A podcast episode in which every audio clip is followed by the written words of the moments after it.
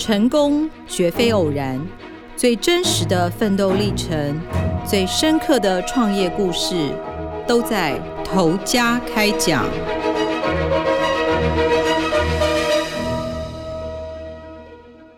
各位听众，大家好，欢迎收听由静好听与静周刊共同制作播出的节目《投家开讲》，我是静周刊财经人物组记者吕明杰。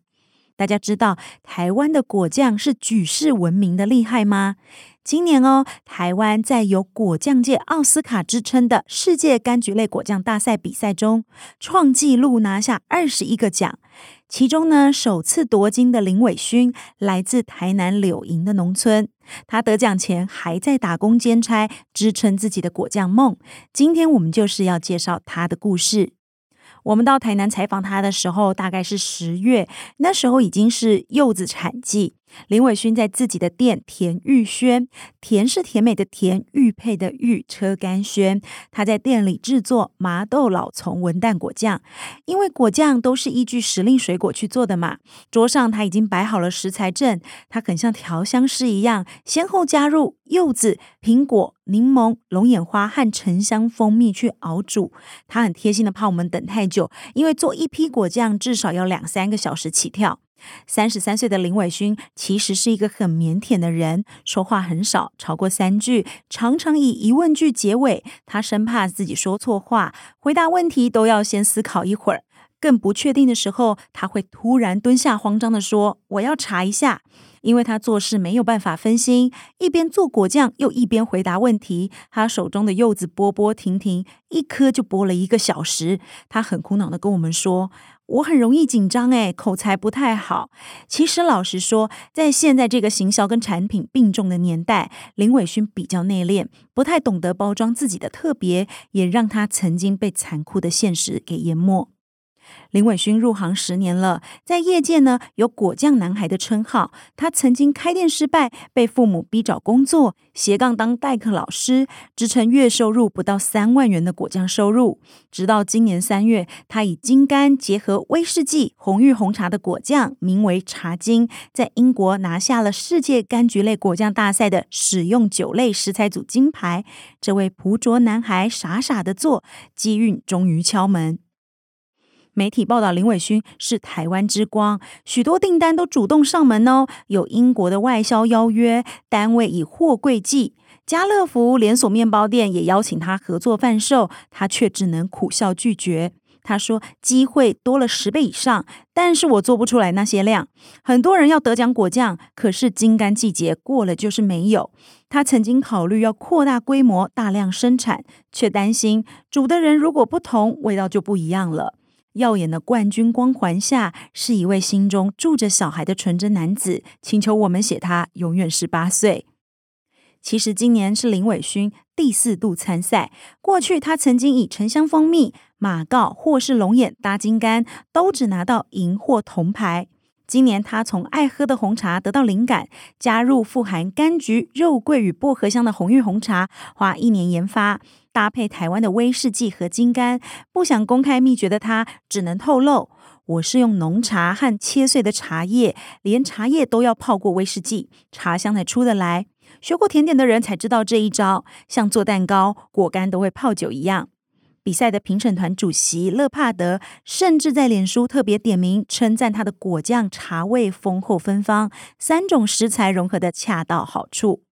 林伟勋的脑中仿佛有内建这些食材词典一样，吃过的食物就能自动配对成最佳组合。但他否认称赞，说这些都是经验啦。他说他大学的时候打过很多工，做过便当店、日本料理，还去马场雇马，学校扫厕所啦。但是他说。不能给我妈知道哦，不然她会念我说以前原来都没有在念书。他的爸妈认为当公务人员才是出人头地。他读大学的时候却对做生意感兴趣，在餐厅打工的时候发现，诶，店长下班之后在网络上面卖烤布雷，收入居然比正职薪水还要多诶。所以他那时候开始省吃俭用存钱，想要以熟悉的味道创业。林伟勋的爷爷奶奶过去都是务农，三代同堂住在台南柳营。每当他们种的桑葚生产过剩，奶奶总会烧柴煮果酱。林伟勋小时候没有钱买饮料，他说：“我们都把果酱泡水变成果汁，很好喝，有特别的香气。”桑葚果酱是他记忆中最甜美的味道，充满疼爱。但是要卖果酱，他必须了解水果特质啊。退伍后呢，他就到很多家的农场打工换宿。他跟着农夫学习，才知道喝牛奶长大的火龙果甜度比较高，用白柚嫁接的柠檬香气更浓。有些有机或无毒栽种的水果，卖相不好，没有去路。还有梅子、李子这种比较酸涩的水果，都很适合加工做果酱。说到果酱，他才放心，滔滔不绝。个性温和的林伟勋不想跟反对他创业的父母起争执。东海大学畜产与生物科技系毕业的他，准备公职考试，也到外面上课学规划品牌、架网站、看书自学做果酱。二零一三年，他从家中的厨房开始，用积蓄五万多元创了田玉轩。一开始用单一食材制作果酱，例如凤梨、洛神花，做失败了就给父亲喂蜜蜂。熬煮果酱被烫到，手工装瓶转盖扭到，这些都是家常便饭。公职考试落榜，他很开心，因为总算给了家人交代，他可以全力冲刺梦想。没有店面，他勤跑市集卖果酱，生意却惨到一个月卖不出十罐。一瓶两百二十毫升的果酱售价两百多元，在台南被嫌太贵。他回忆说，那时候包装跟陈列也不到位，产品摆在桌上而已，摊位都不懂装饰。但是林伟勋的天真，真的天生会有种让人想帮他的魔力。朋友看不下去，到市集义务帮他推饼干沾果酱试吃。买过的馒头店、咖啡店老板认同他用台湾农产品的理念，又是白手起家，提议让他寄卖，也多了不同的吃法。他介绍说，果酱可以搭馒头、咖啡，像橘子果酱搭烤牛肉就很香，玫瑰果酱搭黑咖啡也很好喝。我在现场采访的时候有喝到加了玫瑰果酱，咖啡的味道一秒高级起来。因为果酱的甜可以中和掉有些咖啡的苦和酸，很搭就对了。七年前和林伟勋一起在市集摆摊的朋友柯永新也说，他人缘很好，就算拿了金牌，还是一样的真诚谦虚。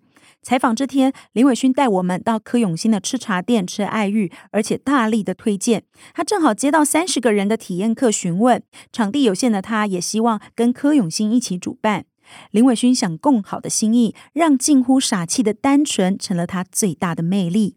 朋友介绍朋友，也会有农会、学校邀请他去教学做果酱。无师自通的他没有框架，很勇于搭配食材。曾经结合荆棘跟香蕉，可是荆棘香气太抢眼，香蕉就没有味道。后来他归纳出一个方法，用食材相近的颜色分类，几乎不会出错。像玫瑰、莓果类加红色系食材，例如红酒，味道就很搭。橘子可以加威士忌或白酒。很多人甚至是看到它的果酱才认识罕见的台湾水果。他说，台南白河有产灯笼果，味道有点像荔枝百香果；杨梅很像蔓越莓，还有以前献给日本天皇的水果叫山次番荔枝，香气很浓厚。这几种水果我都是第一次听到。林伟勋做过各式水果的果酱将近百种。为了更精确掌握食材的搭配，他学甜点、学咖啡、学茶道，也为他开店做准备。二零一七年，他在台南新营开实体店，想让客人品尝果酱的百搭。他将果酱做入蛋糕，配手冲咖啡、泡红茶，客单价大约在一百五十元。满怀雄心壮志，却败在不懂掌控成本。他说：“只要下雨没人，蛋糕没卖完就要丢掉，看不到的支出很多。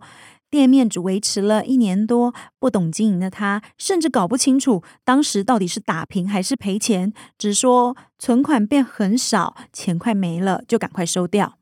当时他只好兼差到学校代课，支撑自己继续做果酱。”我问他为什么没转行，林伟勋又语塞，想了半天，才缓缓说出大学时被打工的老板嫌他太内向而多次换工作的故事。所以我帮他归纳，问他说：“所以做果酱让你第一次被肯定有成就感吗？”他才说：“应该是吧，可能我当上班族也不太适合。”这时我才明白，原来他的疑问句是来自不自信，其实都是肯定句。他只能重回市集摆摊，一边当代课老师，一边支撑自己的果酱梦继续。正好他遇见了一位英国客人，建议他参加全球最大英国举办的世界柑橘类果酱大赛。